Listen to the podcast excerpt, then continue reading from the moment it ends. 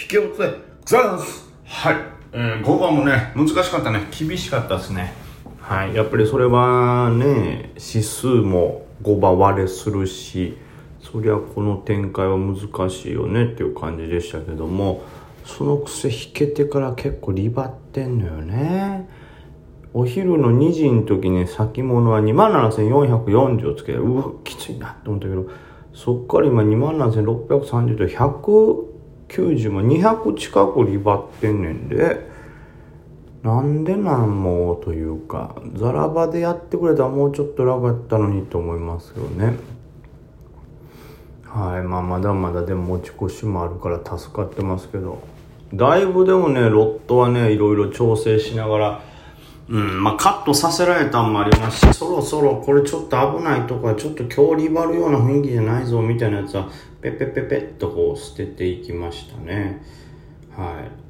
い。うんなんかやっぱやりにくい。もうちょっとこう中長期にしてももっとスルスルスルっと登っていくかなと思ったら全然うん上がんないですね。ちょっと重いよな。はい。というわけでまあ5番はお昼のラジオで言った通りかなり、えーまあ、消極的というか、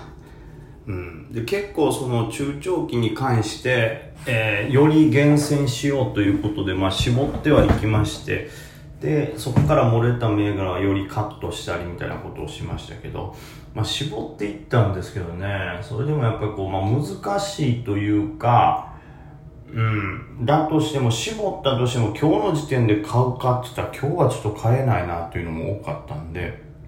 もう5番はもうほとんど触ってないですね。その中長期銘柄のこうちょっとロット調整をしたとかそれぐらいでしたね。もうデイはちょっと取れる気がしなかったんでもうほぼほぼ触っておりません。はい。まあ、古谷金属をちょっと触ったけどリバラなかったという感じですよね、まあ、そのままこれ持っちゃってますけども、はい。まあ、こんだけ下げといてくれると逆に明日、うん、下げることはないんじゃないのと。むしろこれ明日ちょっとリバルかなと思ってますけどもね。はい。まあ決算としてはね昨日のあの何ですか夜間もそうですけどなかなか良さそうやったんですけどね。昨日の夜間7700つけてですよ。そっからまあ落ちたとはいえ7200から7400つけてたのが6700はさすがに下げすぎじゃないと思いましたけどね。なんでちょっと入ってます。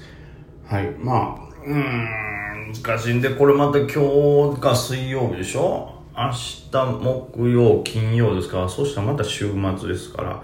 なかなかね、えー、厳しい展開ですよね。売買代金のはね、こう意外に、えー、東証一部、マザーズともそれなりという感じですね。まあ、売りが激しかった分もあり、売買出来高増えたんでしょうね。うーん、難しい。もしかしたらこれ先物リバってんのはこの、あれかな、中国の反戦指数がバッと戻ってきたって、あ、とともに、ドル円が上がってますね。円安の方に触れてますから、まあその辺があって、えー、どっちが原因かわかんないですけど、まあ、うん、ドル円かな。それがちょっと円安の方に傾いたということで、えー、日経平均先もちょっと上がってる気しますね。はい。まあ、7月30日ですか、明日、明後日、今週末のに、いわゆる夜間、ダウンの、えー、相場中に、まあ、いわゆるフォモックっていうんですか、連邦会議、あれなんて言うんやろね。そのいろいろアメリカの金融政策とかを決める会議、機関があってですね、それが、まあ、あるということはその後にいろいろ発表されるわけですから、それを警戒してるっていうのもちょっとある気がしますね。はい。フォモックもあるし、FOMC ね。それもあるし中国の規制のちょっと懸念もあったやろうしで、えー、日本感染者数増えていくと大丈夫なのかとかなんかその辺のがいろいろ重なったりしてで夏枯れ。全部相まってすごい商いが軽くなって、まあ、やりにくい相場なんかなと思ってますけど。はい。まあなんで逆にも今週は本当に無理をしないっていうのが全てかなと。うん今日の動きを見るとね明日明後日もちょっと簡単には戦えるような気はしないというかまあ動くとしても値幅は小さいでしょうから攻めるとしたら本当金曜日に安くなったところで長めのはい時間軸の拾っていくという感じですかね。うん。もう今日良かったことって言ったらもうあれだけですよそのいわゆる何ですか？日本がオリンピックね、野球逆転したよってもう本当に最後引け間際の攻防やったからもう周りも全然相場にも集中しづらいね。え負けんのと。おいおいおいおいドミニカに負けるんすかって。まあドミニカも強いやろうけど初戦でしょこれあん立ち込めるねみたいに思って。ほんだら大逆転ですけど、途中もね、なんか逆転し、勝てそうなところをことごとくこう2、3回潰されてましたから、危ないかなと思いましたけど、まあこれが株で言う、チャートが崩れた、あ、崩れた、これはもうあかん、ダメなんやって思ったとこから逆転っていうのはむしろね、強いというのと一緒ですかね。めちゃくちゃ強かったね。それの逆がちょっとここではチャンスを逃すというのは一気にピンチ。何を言ってんねん、もう俺は。株のことなさすぎて野球のこと言ったものの変に株に例えようとしても何が何かわからんなってるかな、これね。ちょっといかんですね。はい。